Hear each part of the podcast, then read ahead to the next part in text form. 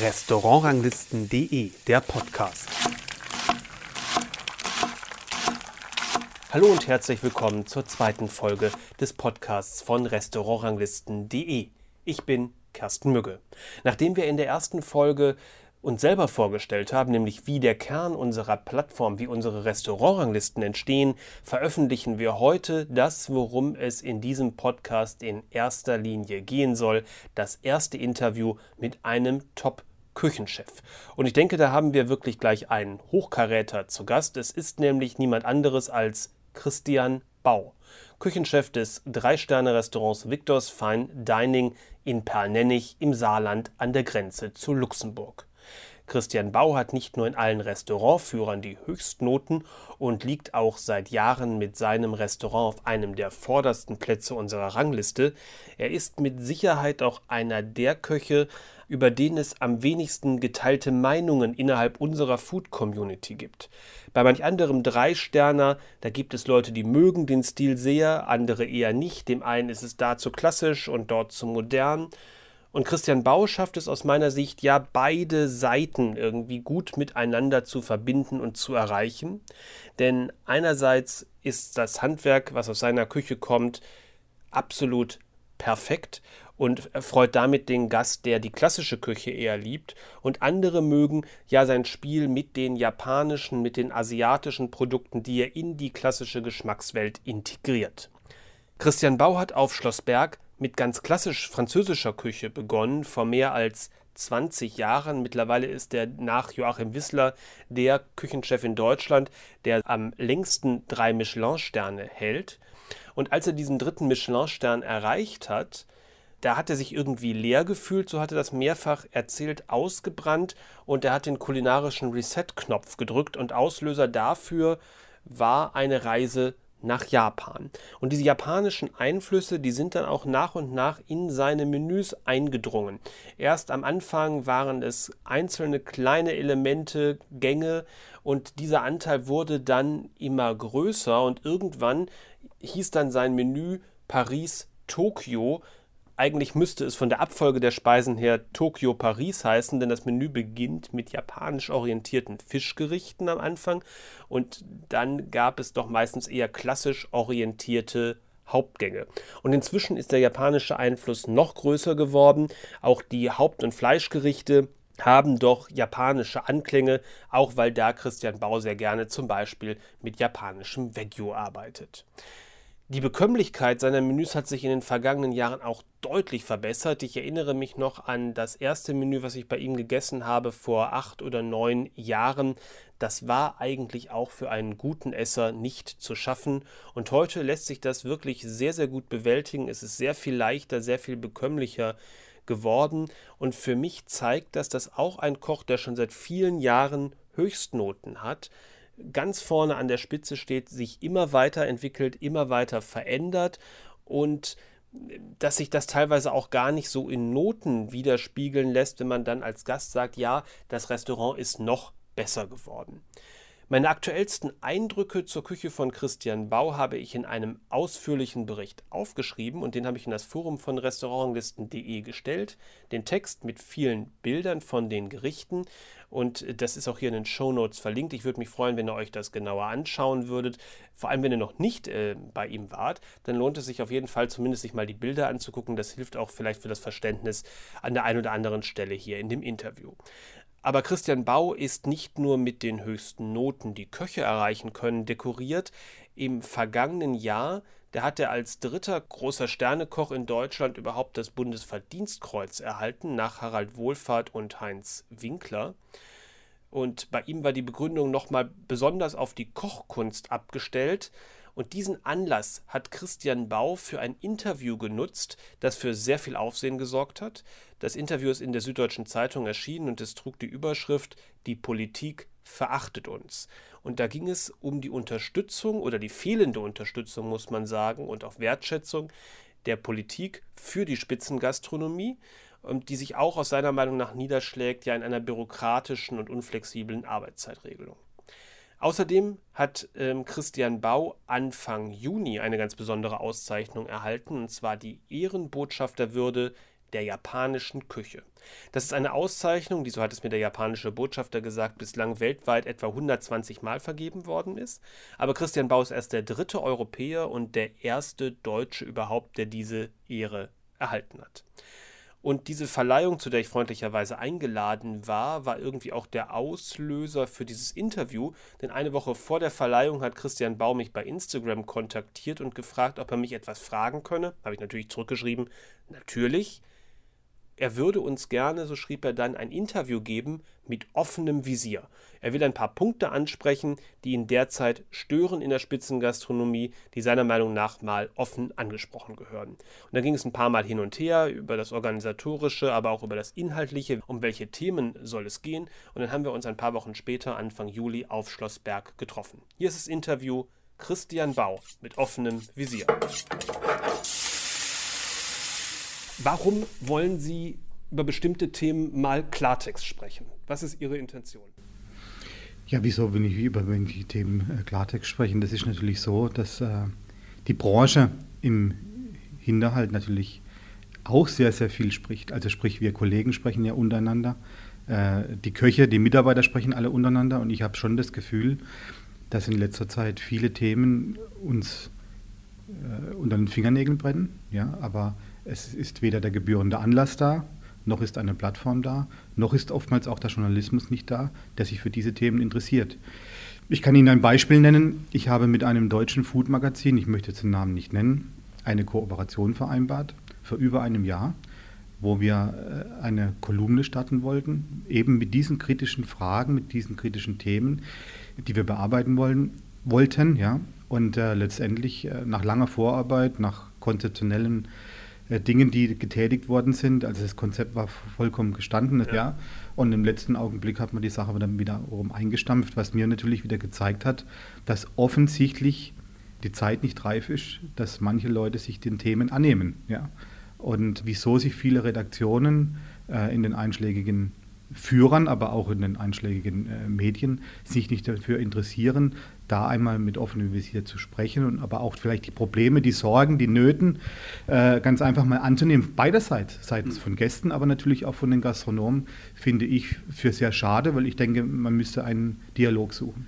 Mein Eindruck ist, dass auch manchmal die Köche auch nicht unbedingt so das offene Wort pflegen. Manchmal liest man in Interviews oder sowas Andeutungen. Aber wenn ich mir dann überlege, wen meint er jetzt genau, was meint er damit genau? Das ist ja ganz klar. Weiß jeder, man auch nicht so genau. Jeder, jeder hat natürlich Angst. Jeder hat Angst vor dem anderen, ja, dass man vielleicht dem Kollegen zu nahe treten könnte. Jeder hat Angst vor dem Journalismus, dass man einen auf die Deckel bekommen könnte, dass wenn man eine kritische Stimme erhebt, gegen einen Führer, gegen einen Journalisten oder gegen irgendetwas anderes, dass man natürlich dann gleich sanktioniert wird. Und man hat natürlich auch Angst äh, vor Gästeschelde, dass man sagt, okay, man wird natürlich von den Gästen so abgestraft, dass vielleicht der ein oder andere Gast west bleibt. Aber lange Rede, kurzer Sinn, es geht doch darum, objektiv manche Dinge mal anzusprechen, sehr seriös, ohne Emotionalität, jetzt da den Hammer rauszuholen und, und zu sagen, alles ist schlecht, sondern es gibt einfach Dinge, ich sage es mal, Beispiel Nachwuchs, Beispiel äh, Gästeverhalten bis hin zu Ticketing, äh, was ja jetzt langsam in der ganzen Weltgastronomie eingeführt und und und und. Das sind alles Themen, die beschäftigt die Branche, aber die Branche hat leider keine Plattform, um darüber zu sprechen. Ich meine, man kann natürlich weitergehen. Wir, wir reden darüber, auch letztes Jahr Oktober Bundesverdienstkreuz. Ja. Das wäre jetzt mein Punkt einzuhaken gewesen. Da hatten Sie ja der Süddeutschen Zeitung ein wie ich nach meiner Wahrnehmung relativ stark beachtetes Interview gegeben. Überschrift war Die Politik verachtet uns, wo sie ein paar Punkte angesprochen haben, was die Unterstützung der Spitzengastronomie, ja, ich sag mal im weitesten Sinne, was man als Politik bezeichnen kann, angeht. Wie waren denn die Reaktionen darauf? In anderen Worten, sind Sie dadurch ermutigt worden, jetzt nochmal Probleme auch offen anzusprechen oder waren die Erfahrungen eher negativ? Wie war das? Die, die Erfahrungen waren durchweg positiv. Also wirklich zu 100 Prozent. Also selbst der Bundespräsident äh, Steinmeier hat mich ja noch zu einem Vier-Augen-Gespräch in Bellevue geladen und äh, hat dann gesagt, äh, Herr Bau, nutzen Sie das als Plattform für Ihre Branche. Offensichtlich ist es so, dass Sie momentan der sind, der mit der Fahne vorausläuft. Ich habe das ja auch aufgegriffen. Auch seine Worte habe ich da aufgegriffen nach dem Vier-Augen-Gespräch. Und ich habe das schon in diesem Bewusstsein dann auch geführt, dieses Interview, aber auch die, nachfolgenden Interviews mit verschiedenen Medien, dass ich darauf aufmerksam gemacht habe. Und die, die, die, das war durchweg alles positiv. Ich, ich sage Ihnen ein Beispiel. Ich habe zum Beispiel vom Vorstand BMW Nordamerika einen handgeschriebenen Brief bekommen. Kennt den Menschen überhaupt nicht. Der war noch nie zu Gast hier, der geschrieben hat, endlich hat einmal jemand den Mund aufgemacht. Sie sind vollkommen richtig, ich bin da zu 100 Prozent bei Ihnen.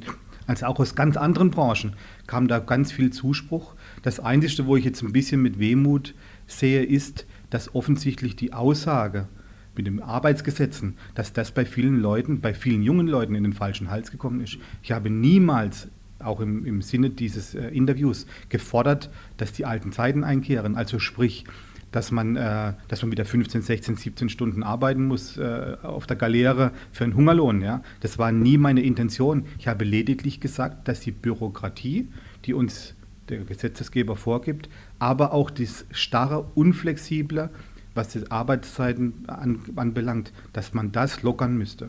Und äh, wissen Sie, ich denke, ich arbeite auch hier mit 21 Mitarbeitern hier in meinem Restaurant. Das sind alles Leute, die sind hochmotiviert, die wollen was reisen.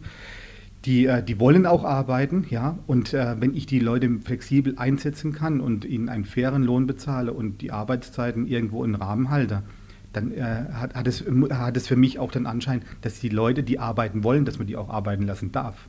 Kommt aber vielleicht daher, ähm, das war auch meine Wahrnehmung, das war für mich auch ein Punkt, wo ich gedacht habe, oha, was meint er jetzt damit? Wenn man schaut, was vom DEHOGA kommt, also vom Hotel- und Gaststättenverband, der ja für die gesamte Branche spricht, Hotellerie, Gaststätten von, von, ja, von der kleinsten Bude sozusagen bis äh, zur Spitzengastronomie. Da scheinen ja die, scheinen ja in der Hauptsache genau eine Agenda äh, in den letzten Jahren gehabt zu haben. Das war im Grunde alles das, was den Arbeitnehmer schützen soll, ähm, zu verhindern. Und dann ist das vielleicht so ein bisschen miteinander verbunden worden. Sagen, ah ja, der Christian Bau ähm, gibt, unterstützt die da und sieht das dann äh, an der Stelle so ähnlich. Also das muss ich auch sagen, das war für mich auch ein, auch ein kritischer Punkt. Deswegen könnten Sie jetzt vielleicht nochmal, Sie haben es ja gerade schon mal gesagt, vielleicht nochmal genauer sagen, was meinten Sie an der Stelle? Nein, wie gesagt, äh, also mal ja. ganz abgesehen davon, ich bin auch Arbeitnehmer, ich bin nicht Arbeitgeber, ja, ja. ich bin hier angestellt, ja. Ich bin angestellt und lediglich äh, habe ich das Problem, aber hier als Gastgeber, dass es doch so ist an Tagen, also wie jetzt zum Beispiel der Sonntag ist der einzige Tag, wo wir einen Mittag- und einen Abendservice haben. Und wenn Sie die Servicestunden schon mal zusammenrechnen, erreichen Sie schon einmal das Limit, was, was ein Mitarbeiter in Deutschland arbeiten darf. Also da ist aber noch kein Teller poliert, noch keine Gabel, noch kein Glas, da ist noch keine Soße gekocht, noch kein Fisch filetiert. Also sprich, es muss die Möglichkeit bestehen, in unserer Branche flexibel zu arbeiten. Wir haben Tage, da ist es ruhiger, da, ist, da kann ich vielleicht einmal Mitarbeiter nach fünf oder sechs Stunden nach Hause schicken. Und es gibt Tage, da arbeiten wir in der Tat, oh Schreck auf, zwölf Stunden, ja. Und das muss aber möglich sein. Und das, das betrifft ja nicht nur unsere Branche. Wenn ich jetzt zum Beispiel einen meiner besten Freunde nehme, den Winzer Markus Molitor. Wissen Sie, wenn der sich in der Weinlese befindet, die können doch nicht mitten in der Weinlese nach maximal zehn Stunden oder nach acht Stunden die, die Scheren fallen lassen und sagen, so, wir, wir, lesen jetzt morgen und übermorgen weiter, weil wir das Stundenlimit erreicht haben. Und es muss das halt ja so reguliert sein, dass die Arbeitgeber, die sowas auszunutzen wissen, wenn es gesetzlich so geregelt ist, dass das halt auch nicht geht. Absolut, weil, nein, nein, bitte, bitte, da muss es natürlich Kontrollen geben. Diese Kontrollen stellen wir uns ja auch, ja. Ich meine, ich habe ein elektronisches Arbeitserfassungssystem. Jede Minute, wo die Mitarbeiter in meiner Abteilung hier oder überhaupt im ganzen Unternehmen Victors tätig sind, wird elektronisch erfasst. Wir, wir, erfassen alles und alles, was in Überstunden geht, verfällt dem Mitarbeiter auch nicht. Das ist auf einem Arbeitszeitkonto und so weiter und so weiter. Aber ich muss doch die Möglichkeit haben, und der Mitarbeiter im Übrigen auch, muss doch die, äh, die, Möglichkeit haben, äh, flexibel ein bisschen äh, zu, zu, zu schieben, ja zu schieben. Und wie gesagt, es geht mir nicht darum, dass es hier ein Galeerenjob ist oder überhaupt, dass die Branche ein Galeerenjob wieder werden soll. Im Gottes Willen, da verwehre ich mich dagegen. Wir waren eines der ersten Drei-Sterne-Restaurants in Deutschland, die es noch nicht hatten damals, die mittags geschlossen haben. Als ich hier geöffnet habe, haben wir zehn Service pro Woche gehabt und wir haben gemerkt, okay, irgendwann mal, und das war, um es genau auf den Punkt zu bringen, im Jahr 2011, wir müssen da dran arbeiten. Dann haben wir den Mittwoch und den Donnerstag rausgenommen. Irgendwann haben wir den Freitag rausgenommen, Mittag wohlgemerkt, und irgendwann haben wir sogar den Samstag noch rausgenommen. Das war im Jahr 2017, wo wir gemerkt haben, nein, wir haben zu viele Stunden. Und ich sage Ihnen, so wahr wie ich hier sitze, die Nachfrage, speziell Samstag und Freitagmittag, wäre da und rein betriebswirtschaftlich betrachtet müssten wir sogar diese Mittage öffnen. Das Unternehmen Victors hat mir die Großzügigkeit zur Verfügung gestellt, zu sagen, okay, komm, wir beschränken uns auf fünf Abende und einen Mittag um die, die Arbeitszeiten ganz einfach runterzudrücken der Mitarbeiter, dass wir sagen können, wir haben hier attraktive Arbeitsplätze. Und diesen Weg sind wir 2011 schon gegangen, mit Mittwoch und Donnerstag.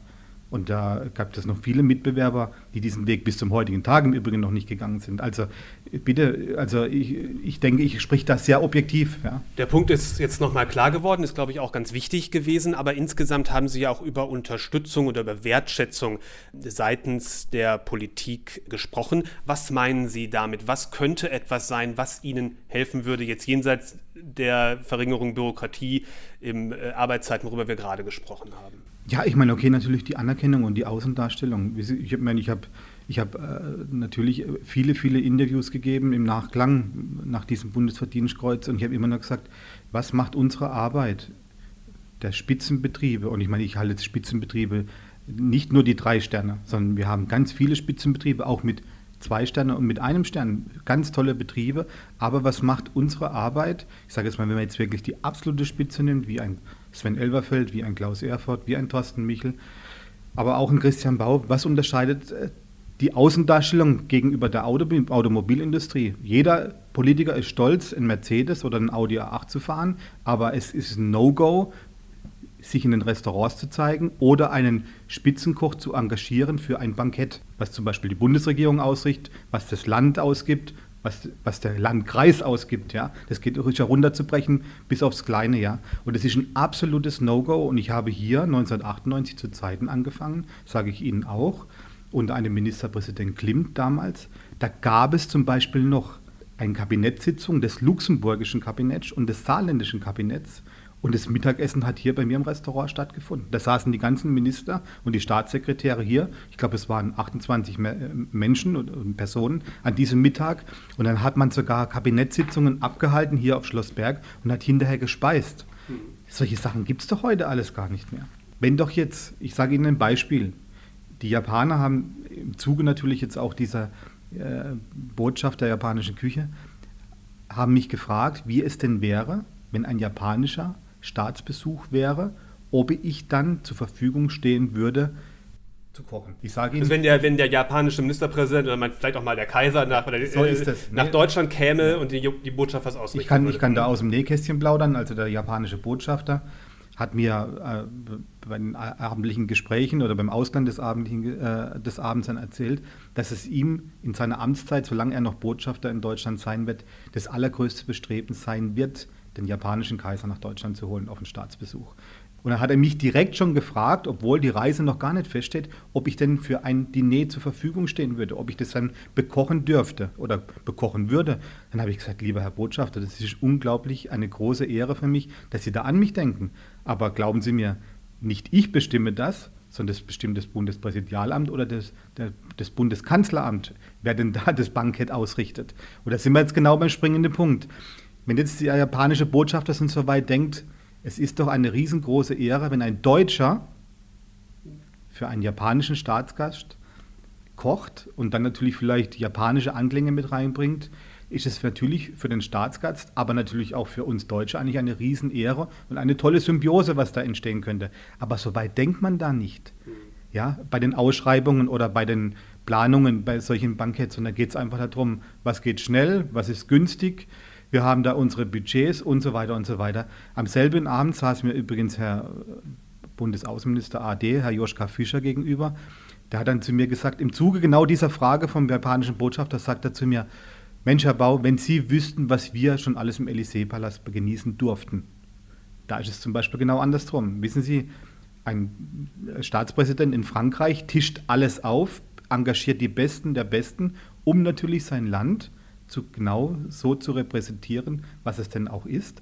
Und ich meine, ich habe das äh, Interview mit dem Präsidenten Macron, der unlängst ja den äh, chinesischen äh, Präsidenten zu Gast hatte. Und dann hat man sich auch in der französischen Presse darüber aufgeregt, wieso Latache und Montrachet und so weiter alles ausgeschenkt wurde und Röderer Kristall als Aperitif auf der Terrasse genossen wird.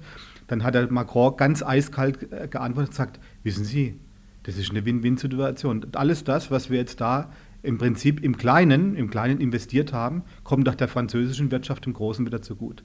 Der, der Punkt ist, Sie haben ja gerade gesagt, auch ein bisschen die Präsenz von äh, Politikern in der Steinegastronomie als Gast. Das ist vielleicht das eine. Man will ja auch nicht unbedingt als der Hummer und der Kaviar Politiker, der die Gefahr hat, die Bodenhaftung zu verlieren. Das ist es ja wahrscheinlich nicht nur, was Sie meinen, ja. sondern es geht ja, denke ich, so verstehe ich das, eher um das Thema A, die Wertschätzung, aber auch B, was haben wir mit der Spitzengastronomie für ein ich sag mal, einen Wert in Anführungsstrichen, den man auch nutzen kann ja, äh, in der Außendarstellung von Deutschland. Ja, bis hin zur Touristik. Ich meine, jetzt nehmen genau. Sie doch mal jetzt hier das kleine Land Saarland. Das Saarland hat eine unglaubliche Sterneflut die letzten Jahre bekommen, zu Recht, weil es sind viele tolle Betriebe hier. Aber wir haben zwei von, zwei von zehn deutschen Drei-Sterne-Restaurants hier in diesem kleinen Bundesland. Ja. Und wenn ich sehe, was das Land, was der Touristikverband hier daraus macht, ist es einfach gleich 0,0. Wenn Sie sehen, ich meine, wir sind hier in der Moselregion, hier unweit davon ist die, die, diese weltbekannte Saarschleife, wo sich ja alle fotografieren lassen. Königshäuser haben sich hier schon fotografieren lassen. Äh, Politiker von In- und Ausland lassen sich hier fotografieren. Das ist ein Steinwurf hier von meinem Restaurant weit weg.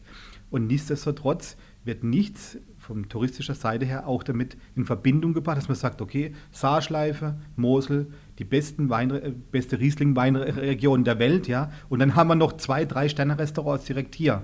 Ich rede nur für Saarland. Ich meine, ein Steinwurf weit, weit weg ist schon noch das Haus Sonora, was ja auch hier an der Mosel noch dazugehört, und ein Weinhaus Schanz und ein Bäcker in Trier, ja. Und da wird halt überhaupt nichts gemacht. Und das ist halt sehr, sehr schade. Und ich meine, es wird sich leider Gottes auch nichts daran ändern, sage ich jetzt mal, solange sich hochstehende Politiker lieber mit Linseneintopf, Kartoffelsüppchen und Currywurst ablichten lassen, wie dass sie das natürlich sich zu der guten Küche bekennen. Natürlich ist es auch individuell zu sehen äh, und natürlich äh, verhafte ich jetzt auch nicht jeden äh, Politiker zu sagen, okay, er muss jetzt hier Hummer und Kaviar genießen. Im Gottes Willen, um das geht es mir nicht. Ja? Aber es geht mir überhaupt um die Akzeptanz, die eigentlich da sein müsste für ein Spitzenprodukt und für eine riesengroße Anteil an Arbeitgebern und natürlich Arbeitnehmern, die hier in Deutschland im Dienstleistungsgewerbe arbeiten und natürlich ein Großteil davon auch in der Gastronomie, die halt einfach keine Akzeptanz genießt. Ja? Wissen Sie, für uns ist es dann natürlich schon irgendwo ein Stich ins Herz, wenn man sieht, die Politiker, allen voran von der Bundeskanzlerin angefangen bis hin zum großen Teil des Kabinetts marschieren jedes Jahr nach Bayreuth in den festlichsten Roben. Da ist es kein Problem, sich ablichten zu lassen, obwohl die Eintrittskarte auch mehrere hundert Euro im Übrigen kostet. Und, und subventioniert ist. Und das Festival, die Wagner-Festspiele, noch mit fünf bis sieben Millionen pro Jahr subventioniert sind. Und da muss ich natürlich sagen, das ist halt dann irgendwo ein, ein, ein Messen, wo ein Ungleichgewicht ist. Und Tatsache ist ja, dass es andere Länder anders machen. Natürlich nicht jeder, der nach Kopenhagen fährt, äh, geht ins Noma oder ins Geranium, aber trotzdem gehen viele Leute oder reisen viele Leute nach Kopenhagen des Essens wegen. Absolut. Und äh, in Berlin ist es, glaube ich, wenn ich die ausländischen Gäste dort äh, beobachte, habe ich mittlerweile auch den Eindruck, dass dort viele hinkommen ähm, der Szene äh, wegen, ja. Die, die, die, der, der kulinarischen Szene wegen, ja. weil es einfach interessant und spannend und sehr vielfältig in der Stadt ist. Genutzt wird es nicht. Natürlich auch Tourismuswerbung ist ja eine wird ja öffentlich ähm, sozusagen erstellt, in anderen Worten mit politischen Gremien im Hintergrund. Da traut man sich offensichtlich vielleicht nee, nicht zu sehr mit, sind, einem, mit einem Vorbild. Ja, aber äh, sind, wir doch, sind wir doch mal ganz ja. ehrlich. Ich meine, es ist einfach unsexy, sich als Politiker in einem Etablissement wie dem meinigen zu zeigen. Ja? Vielleicht äh, den Anrüchigkeit sich preiszugeben, Kaviar zu speisen, aber im Umkehrschluss irgendwo Staatsgelder einzusparen für eine Sanierung von XY. In diese Diskrepanz will niemand kommen. Ich sage Ihnen, wir haben hier ein, ein, eine große Firma, unweit von hier. Der Vorstand dieser Firma kam ganz lange mit, mit, dem, mit der ganzen Entourage immer hierher auf Schloss Berg, ja. Und dann kam er irgendwann nicht mehr hierher. Und dann haben wir natürlich den Gast angerufen und haben gesagt, hören Sie, äh, schade, dass Sie nicht mehr kommen, wir vermissen Sie ein bisschen. Dann hat er uns ganz klipp und klar gesagt, wissen Sie, ich kann doch hier keine Leute entlassen. Und im Umkehrschluss muss meine Sekretärin, die natürlich dann auch ein bisschen nach unten hin tratscht, dann sagen, ich habe da und da einen Tisch reserviert. Ich kann nicht auf der einen Seite Luxus leben und auf der anderen Seite unpopuläre Entscheidungen zu treffen. Aber, ich sage jetzt mal, es gibt immer einen Spagat, den man machen kann man, man, kann immer Kompromisse schließen und komischerweise, wie gesagt, in Bayreuth werden diese Kompromisse ganz einfach geschlossen. Ja? Verstehe, ich wollte eigentlich darauf hin, ich wollte da eigentlich darauf hinaus, ähm, genau, wie sagen Spagat, lebt die Politik, äh, muss die irgendwie mit umgehen. Sie geht damit so um, wie es ihnen nicht gefällt, wie es mir als, als Freund der Restaurants auch nicht gefällt. Dieses vergebene Potenzial ist sicherlich ein Punkt, den man nochmal irgendwie adressieren müsste, auch seitens, denke ich, der, ähm, der Hotels, die entsprechende ja, Gastronomien in dem Bereich betreiben. Ist ja nicht nur, ist ja Victors, andere namhafte Häuser, Althoff, äh, XY kann man ja äh, nennen, die sich das leisten ähm, und die ja schon auch hm, vielleicht einen anderen Einfluss haben, als wenn Sie das jetzt als Koch haben. Wie, sieht, wie sehen Sie das da? Ist da in dem Bereich was, im, äh, was zu gewinnen oder, oder ist es auch schwer in den, äh, in den Häusern ähm, sozusagen das bisschen nach vorne zu bringen, dass es vielleicht auch mal vorkommt. Ja, ähm, aber genau das ist ja die Intention dieses Gespräches gewesen. Wenn ich zu Ihnen gesagt habe, lassen Sie uns doch mal mit offenem Visier über ein paar Punkte sprechen, da geht es ja genau darum. Ja. Wissen Sie, diese Nöte, diese Sorgen, diese Ängste hat doch jeder. Im Hintergrund, wenn die Türe zu ist, dann sprechen wir alle dieselbe Sprache, komischerweise. Wir Gastronomen und Hoteliers. Aber wenn die Türe aufgeht, es will sich niemand den Mund verbrennen. Und keiner sucht dann im Großen den Schulterschluss zum anderen, zu sagen, okay, wir haben Interessen, wir müssen die irgendwo vortragen, wir machen vielleicht auch mal ein bisschen Druck, dass unsere Interessen gehört und natürlich auch umgesetzt werden. Da passiert nichts. Dieser Schulterschluss ist in Deutschland leider nicht da. Wenn ich es jetzt runterbreche auf die Köche, sage ich Ihnen, wissen Sie, es ist nicht so, dass in anderen Ländern, ich meine, ich bin ja viel international auch unterwegs, dass da die die Skandinavier oder die Spanier oder die Franzosen alle nur Freunde untereinander sind. Und trotzdem habe ich bei anderen Nationen oft, oftmals die, äh, das Gefühl zumindest, dass man sich für die Sache zusammentut. Ob man Freunde ist oder nicht, sondern man tut sich für die Sache zusammen. Jetzt nehmen Sie doch mal das Beispiel, es geht ein oder zwei Generationen zurück, nehmen Sie mal den Großraum Lyon. Da gab es früher einen Trois Croix, da gab es einen Pic, da gab es einen Bocuse. Und ich sage Ihnen, ich weiß es von Le, Le Grand Table du Mont, ich habe alle, alle noch äh, lebend gekannt, ja. Die, die großen Herren, den alten Trois Croix, ich habe Bocuse gekannt. Es waren nicht alles die dicksten Freunde. Und trotz alledem, wenn es um die Sache ging, haben sie sich gemeinsam aufgemacht, haben die Schürzen und die Kochhüte aufgezogen, haben gesagt, so, wir sind die Köche, wir vertreten Lyon oder wir vertreten Frankreich, wir vertreten die Kulinarik und haben da Dinge eingefordert, bis hin, dass natürlich die französische Küche Weltkulturerbe geworden ist, aber man hat Dinge gefordert und man hat einen Schulterschluss gehabt. Diesen Schulterschluss haben wir leider weder in der Hotellerie noch in der Gastronomie. In Hotellerie vielleicht eher, da gibt es jetzt auch solche, solche Zusammenschlüsse wie zum Beispiel Fairdjobs und so weiter. Das ist ja alles ganz positiv zu betrachten. Aber dass jetzt Druck auf irgendjemand ausgeübt wird oder auch auf die DEHOGA oder, oder auf den Bund oder auf das Land, das gibt es ja nirgendwo. Es sind keine Schulterschlüsse da. Und das ist das, was mich natürlich auch ein bisschen, ich sage jetzt mal, ähm, verärgert, aber natürlich auch ein bisschen äh, ja, enttäuscht, dass da, dass da halt überhaupt nichts passiert. Weil man vielleicht noch nicht weiß, wie man es konkret machen soll? Ach, auch da habe ich das Gefühl, dass es eher darum geht, dass ich keiner den Mund verbrennen will. Also ich meine, wir haben ja große Hoteliers, wir haben große CEOs von Hotelgruppen, ja. Ich meine, es gibt um jetzt mal zu nennen, es gibt die Oetker Hotelgruppe, es gibt Althoff, wie Sie gesagt haben. Unser, es gäbe genügend Lichtgestalten oder vermeintliche Lichtgestalten, die vielleicht auch mal den Mund aufmachen könnten oder sich zusammentun können mit dem Mitkonkurrenten, um dann etwas zu erreichen. Aber ich habe manchmal das Gefühl, dass gar kein Interesse daran da ist. Ja. Aber gäbe es denn, wo man sagen könnte, dass ein, das wäre Punkt 1, das wäre Punkt 2, das wäre Punkt 3, auf die man sich gemeinsam verständigen könnte, gibt es die oder liegt es vielleicht auch daran, dass jeder, man meint zwar, man müsste, klar muss man an die Politik ran, aber dann hat dann doch jeder seine eigenen Punkte im Kopf, die ihm am wichtigsten sind. Also dass vielleicht dann doch die Einigkeit nicht so. Es äh, gibt übergeordnete Themen, ja. wo sicherlich Einigkeit da wäre. Wär da wäre, ja. Ja, wie, wie das, was ich jetzt gerade eben gesagt habe, was anfängt mit den Arbeitsgesetzgebungen. Äh, diesen Schuh, Schuh, drückt jeder. Da wären viele, äh, viele, viele Punkte da, bis hin zum Touristikverband, mit dem Land, mit den Ländern zu sprechen, aber nachher auch mit dem Bund zu sprechen, was die Außendarstellung äh, und, und die Vermarktung überhaupt von deutscher Gastronomie, Hotellerie angehen, angehen würde. Ja, da wären viele, viele Punkte da, wo Einigkeit da ist, aber es gibt natürlich dann auch viele individuelle Themen, wo natürlich individuell auf die einzelnen Hotelgruppen oder auf den Standort natürlich zu betrachten sind. Da kocht natürlich jeder sein eigenes Süppchen. Meine, nehmen Sie Nehmen Sie natürlich das Beispiel jetzt 50 Best List. Ich meine, ich erwähne die jetzt, weil sie ja gerade so brand, brandneu auch wieder erschienen ist. Da finden wir ja auch keinen Schulterschuss. Aber es ist so, dass uns da auch andere Nationen es vormachen, wie es geht. Und ich meine, wir beschweren uns hier jedes Jahr, Jahr für Jahr, wir haben keine Leute, die da vorne drin mit rumspielen. Und unsere deutsche Gastronomie wäre doch eigentlich parat äh, und auch vom Leistungsniveau auf, dem, e, auf der Ebene anderer Länder. Natürlich sind wir das, definitiv. Aber wir schaffen es nicht, uns zusammenzutun, die Besten der Besten herauszukristallisieren, dass sie schon mal intern in unserem deutschen Kreis gewählt werden. Ich sage das ganz frei raus, weil es ist ja auch gar kein Geheimnis mehr. Ich habe ja selber sieben Jahre lang gewotet für diese Liste. Ja, und ich bin ja dann auch sehr populär oder für viele Leute auch mal äh, vielleicht sehr unpopulär zurückgetreten mit einem großen Paukenschlag, weil ich gesagt habe, es bringt mir nichts mehr, da zu wählen, weil ich kann eh nichts verändern mit meiner Stimme. Weil man weiß nicht, wie die Stimmen verarbeitet werden, man weiß nicht, wie das zusammengekommen ist. Äh, es sind nicht die Besten der Besten, die da vorne stehen, ja. Es sind vielleicht die gehyptesten oder die angesagtesten. Äh, da, das, da würde ich, ja. würd ich, das sogar unterschreiben, ja. Genau, wenn, ja. wenn diese Liste heißen würde, die angesagtesten Restaurants der Welt, würde ich sagen, sofort Gar kein Thema. So, ja. Vollkommen richtig. Und vor allem noch die Gourmet-Hotspots, weil man merkt ja auch, sobald ein Restaurant an einem Ort zieht, siehe Berlin, sagen wir mal, ja. kommen sofort noch zwei hinterher. Ja. Ähm, weil die Leute offensichtlich, die da stimmberechtigt sind, an dem Ort sind. Dann gehen sie noch in zwei, drei andere Restaurants und dann haben, kriegen die natürlich entsprechend Stimmen. Bis die mal nach äh, Perlnennig kommen, ist, es dann, ist es dann halt schwer. Ja?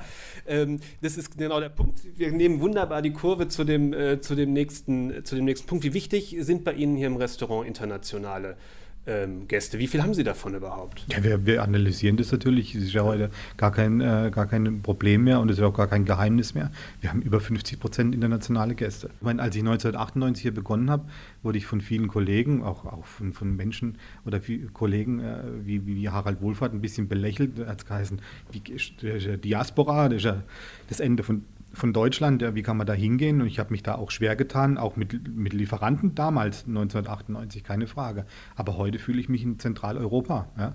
Und ich meine, uns kommt natürlich zugute, dass wir A, natürlich zu Belgien 20 Autominuten haben, Luxemburg direkt vor der Tür, Frankreich eigentlich auch, Niederlande nicht arg weit weg ist. Aber was uns viel mehr zugute kommt, ist natürlich, dass wir den Luxemburger Flughafen direkt vor der Haustüre haben und somit natürlich auch sehr viele skandinavische Gäste haben oder auch Gäste aus London. Und da spielt natürlich jetzt wiederum eine ganz große Rolle die internationale Presse. Ich meine, unsere Popularität, ich sage das zwar A, auf einer Seite mit Stolz, ja, aber B, aber auch mit einem weinenden Auge, unsere Popularität ist im Ausland eigentlich höher wie im Inland. Also wenn wir in Asien sind oder wenn wir jetzt, wie zunächst, in den nächsten 14 Tagen sind wir in London, weil wir sind wir auf einer Charity-Geschichte außerhalb von London, da ist unsere Popularität riesengroß.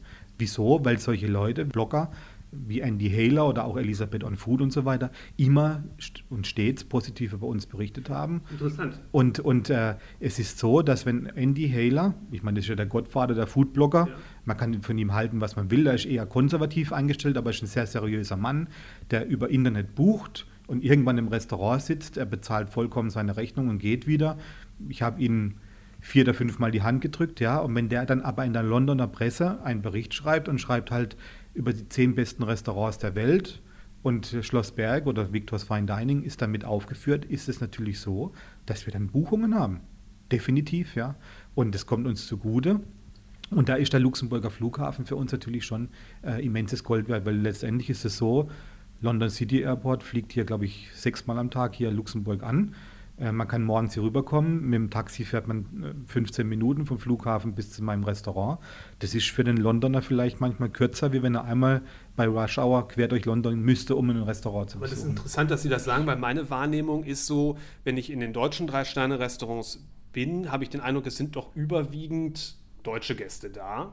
Und wenn ich im Ausland, sagen wir zumindest an den Hotspots bin, sagen wir mal in San Sebastian, habe ich eher das Gefühl, es sind viele Ausländer und wenig Spanier da. Also mit anderen Worten, das sind ähm, natürlich kulinarische Hotspots, die ähm, ja, den ähm, internationalen Gast auch anziehen und vielleicht unbedingt im lokalen Markt nach meiner, nach meiner Beobachtung, vielleicht, Sie werden es vielleicht werden wahrscheinlich besser wissen, aber nach meiner Beobachtung ähm, oder Vermutung ähm, nicht unbedingt besser ähm, dastehen, die auch die ganze Welt als Einzugsbereich im Grunde brauchen. Mhm. Ähm, weil es auch, auch da in der lokalen Verankerung ähm, eben was nicht so ist. Und da denke ich immer manchmal, vielleicht müsste man auch mal froh sein, dass der deutsche Gast doch in der Hauptsache das Restaurant bevölkert, weil der kommt erstmal regelmäßig vielleicht oder und, und definitiv. Also es, es, ist so, dass wir uns über die inzwischen ja 21 Jahre, die ich ja. jetzt hier an diesem Standort bin, eine große Schar an, an Stammklientel natürlich aufgebaut haben. Das war ja eine, eine, eine wichtige und eine sehr kraftvolle Aufgabe, das überhaupt zu tun. Und natürlich ist es so, dass wir online zum Beispiel immer schon bei sieben Tische geschlossen sind, dass wir immer zwei bis drei Tische auf, auf, auf Halde haben, ja, dass wenn im Prinzip Stammkunden bei uns anrufen und dann äh, direkt an, an mich gehen, weil sie meine Handynummer haben oder an die Frau Bau gehen oder an die Frau Mann gehen, dass die natürlich dann kurzfristig und natürlich äh, auch immer selbstverständlich Tische bekommen, ja. Äh, da, da, sind wir sehr dankbar drum, dass es diese Art von Gästen gibt, weil diese Gäste sind einem treu in jeglicher Hinsicht, auch wenn Weltwirtschaftskrisen sind oder wenn mal irgendetwas nicht so läuft, äh, kommen diese Gäste immer wieder und die hat man sich ja über zwei Jahrzehnte hart erarbeitet. Aber, ich sage jetzt mal so, ich kann Ihnen jetzt so viel sagen, seit seit drei Jahren, toi, toi, toi, sind wir eigentlich nahezu zu 100 Prozent ausgebucht. Also das heißt nicht, dass wir jeden Abend an die 30 Gäste haben. Es kann auch mal vorkommen, dass wir 10 Zweiertische haben. Ja, aber seit drei Jahren sind wir nahezu jeden Abend alle Tische belegt. Ich könnte Ihnen jetzt aus diesem Jahr gab es sicherlich noch keine fünf Abende, wo wir nicht alle Tische belegt haben. Und es ist eine Aufbauarbeit, die natürlich sehr viel äh, Kraft gekostet hat, die auch sehr viel Substanz oftmals gekostet hat. Wir sind dankbar, dass es inzwischen so ist. Aber diese Zugewinn an Gäste konnten wir nur international erreichen. Und, oder wir haben das bemerkt, als wir uns geöffnet haben als wir natürlich viele Promotions gemacht haben, als wir das Kochbuch auch in englischer Sprache äh, erscheinen haben lassen und natürlich da in England, in Hongkong und überall vorgestellt haben, dass da eine gewisse Publicity äh, zurückzuführen auf unser Restaurant natürlich dann da war, die uns in der Buchungslage zugutekommt. Und wenn es natürlich meinem Restaurant zugutekommt, kommt es natürlich im Hotel auch zugute. Und es ist natürlich auch dann das Firmen, die Firmenpolitik gewesen. Und deswegen noch mal, frage ich nochmal dagegen, steht die deutsche Top-Gastronomie im Ausland wirklich so, in Anführungsstrichen so schlecht da, wie man den, wenn man auf die 50s Best-Liste guckt. Denn man kann ja auch auf andere Listen gucken. Sie haben bestimmte Foodblogger erwähnt, wo deutsche Restaurants ganz gut be äh, beschrieben werden. Ähm, es gibt ja noch andere Listen, dieses OED-Ranking, wo doch deutlich mehr deutsche Restaurants vertreten sind. Ähm, diese ähm, Le Chef, den, wo im Grunde die zwei- und drei Sterne-Köche der Welt abstimmen, wo es jetzt nicht unbedingt mehr sind, aber wo die Platzierungen zumindest etwas besser sind und man vielleicht auch eher sagen kann, aus unserer Sicht, ja, es sind dann auch eher die zwei- und drei Sterne-Restaurants als mit Verlaub.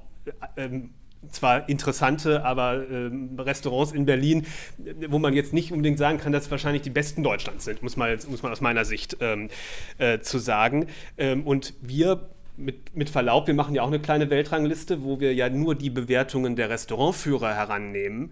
Und da sind ja äh, unter den Top ähm, 10 im Grunde schon vier, vier Deutsche, natürlich, weil sich in Deutschland die Restaurantführer relativ einig sind.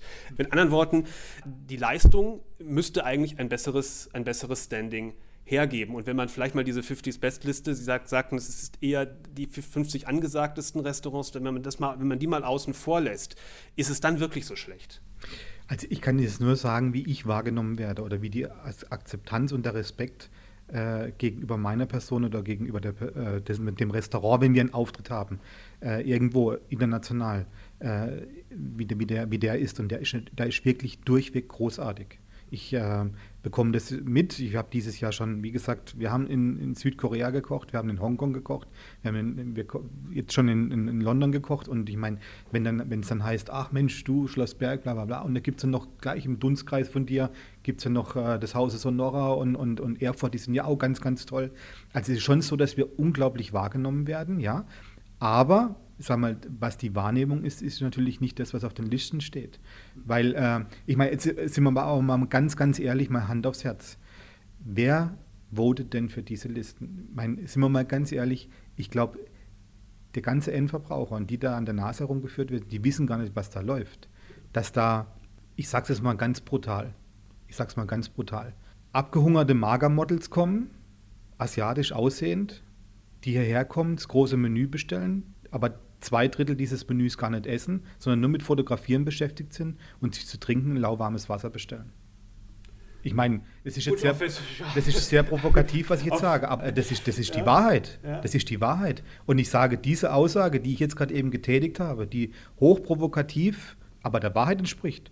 Das ist, sind auch die Gespräche, die wir Spitzenköche im Hintergrund hinter verschlossenen Tür führen. Und wenn ich Ihnen sage, wir reden mal mit offenem Visier, dann wird, das, sollte man das mal vielleicht ansprechen. Dass da ganz viele Leute unterwegs sind, die im Übrigen auch schon per E-Mail ankündigen, für wen sie voten, weil sie nämlich so wenig wie möglich bezahlen wollen. Ja, dann hier hinsitzen, das große Menü bestellen, am liebsten noch zwei, drei Gänge on top. Und im Prinzip geht es nur um eins, ich war da, kann einen Haken an die Liste machen und ich mache ganz tolle Fotos. Verzehren tun sie gar nichts. Und im Prinzip, wenn jemand schon bei der E-Mail-Reservierung sagt, für wen er denn überhaupt unterwegs ist, dann weiß ich ja, was er damit bezwecken will. Er will eine Sonderbehandlung damit bezwecken. Die Sonderbehandlung kann sein, dass er Puderzucker in den Allerwertesten geblasen bekommt oder dass er irgendwie eingeladen wird oder dass er irgendetwas für lau bekommt. So sind nicht alle, ich, ich schere da nicht alle über einen Kamm, im Gottes Willen. Da gibt es auch sicherlich viele seriöse, aber ich sage jetzt mal, entschuldigen Sie, wenn es heißt, die 50 Best List hat aus 28 Bereichen der Welt so und so viele Voter, da können Sie sich an der Hand abzählen, wie viel das das sind. Und ich sage Ihnen, ich habe schon mit genügend zu tun gehabt und ich weiß, was das für eine Spezies ist. Machen wir da mal einen Stich drunter, äh, aber wäre es vielleicht, weil nochmal zurückzugreifen auf das Thema Zusammenhalt, die Möglichkeit gerade international vielleicht mal ein bisschen gezielter und geschlossener aufzutreten. Wäre das eine Möglichkeit? Wäre eine Möglichkeit, ist aber natürlich sehr schwierig. Sind wir ganz ehrlich, weil wir haben natürlich die Diskrepanz. Wir haben angestellte Küchenchefs, die zum Teil auch noch für große Konzerne arbeiten. Wir haben selbstständige Küchenchefs, nehmen Sie jetzt Klaus Erfurt, ja. Äh, die, haben natürlich auch wirtschaftlich schon ganz andere Interessen. Aber ich sage Ihnen ein ganz anderes Beispiel. Ich, ich gehe da mal ein paar Jahre zurück. Irgendwann hatte, ist ja die Chefsache entstanden in Deutschland. Und ich konnte bis vor zwei Jahren ja sagen, dass ich auf jeder Chefsache nicht nur mit ganz tief mit drin war in, in, in vielen Dingen. Also sprich, ich habe auch Thomas Ruhl, den einen oder anderen äh, Koch, der nachher auf der, auf der Bühne stand, vermittelt äh, durch meine freundschaftliche äh, äh, Partnerschaften, die ich zu vielen gepflegt habe im Ausland, sondern ich war ja auch selbst auf der Bühne gestanden, habe was für die deutsche Küche, für die deutsche Kulinarik, für den deutschen Nachwuchs versucht zu tun. Lange Rede, kurzer Sinn, im Zuge dieser Chefsache haben wir versucht, gemeinsam mit Thomas Hohl, mit Carola Hohl, die ich im Übrigen sehr, sehr schätze, äh, um diese deutsche Chefsache herum natürlich etwas herauszustampfen, wo wir gesagt haben, wir brauchen ein paar Spitzenköche, die dann an dem Standort der Chefsache ganz einfach auch die Top-Journalisten betüteln. Dass wir vielleicht mehr denn je auf den Standort Deutschland aufmerksam machen. Aber Punkt eins, wir brauchen dafür Gelder. Wir haben dann den Deutschen Tourismusverband in Frankfurt da angefragt und so weiter. Die waren alle nicht so sehr geil darauf, da mitzuwirken oder da 5.000 oder 10.000 Euro mal springen zu lassen. Allein schon, dass man vielleicht diese 15 Top-Journalisten von A nach B karren kann und in einem notwendig guten Hotel unterbringen kann. Also da war gar keiner dran bestrebt, aber da sind wir wieder bei der Politik oder bei den Verbänden, ja. Aber auch, es gab natürlich diverse Termine zu den Absprachen, wo sich die Spitzenköchin dann schon alleine mal hinter verschlossenen Tür klar werden sollten, was es denn für ein Programm für die Journalisten gibt, was man denn da machen kann, was man für Menüs kocht, wer in welchem Haus für was zuständig ist und so weiter und so weiter. Und ich kann Ihnen sagen, dass auch das ist beschämend und es ist aber auch vielleicht ein Sinnbild dessen, was, was unser Problem in Deutschland ist. Thomas Hohl hat Jahr für Jahr ein Brainstorming anberaumt bei sich im Büro und gekommen sind meistens nur zwei oder drei.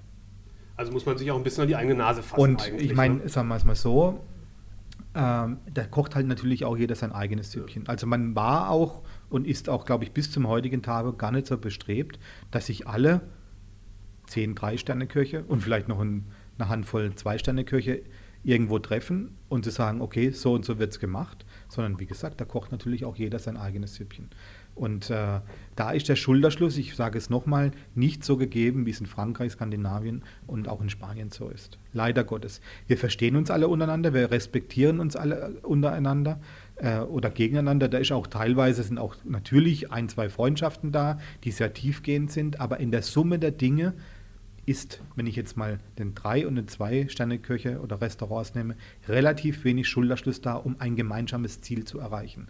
Und das, was natürlich jetzt zum Beispiel die Skandinavier vorgemacht haben, deswegen hatten sie ja auch oder haben sie immer nach wie vor noch einen riesengroßen Fundus an diesen Top-Platzierungen in den einschlägigen Listen, ob das jetzt ORD oder ob das 50 Best List ist. Ich meine, da gab es einen Chairman und da haben sich aber alle zusammengetan und hat es geheißen, diese fünf wählen wir.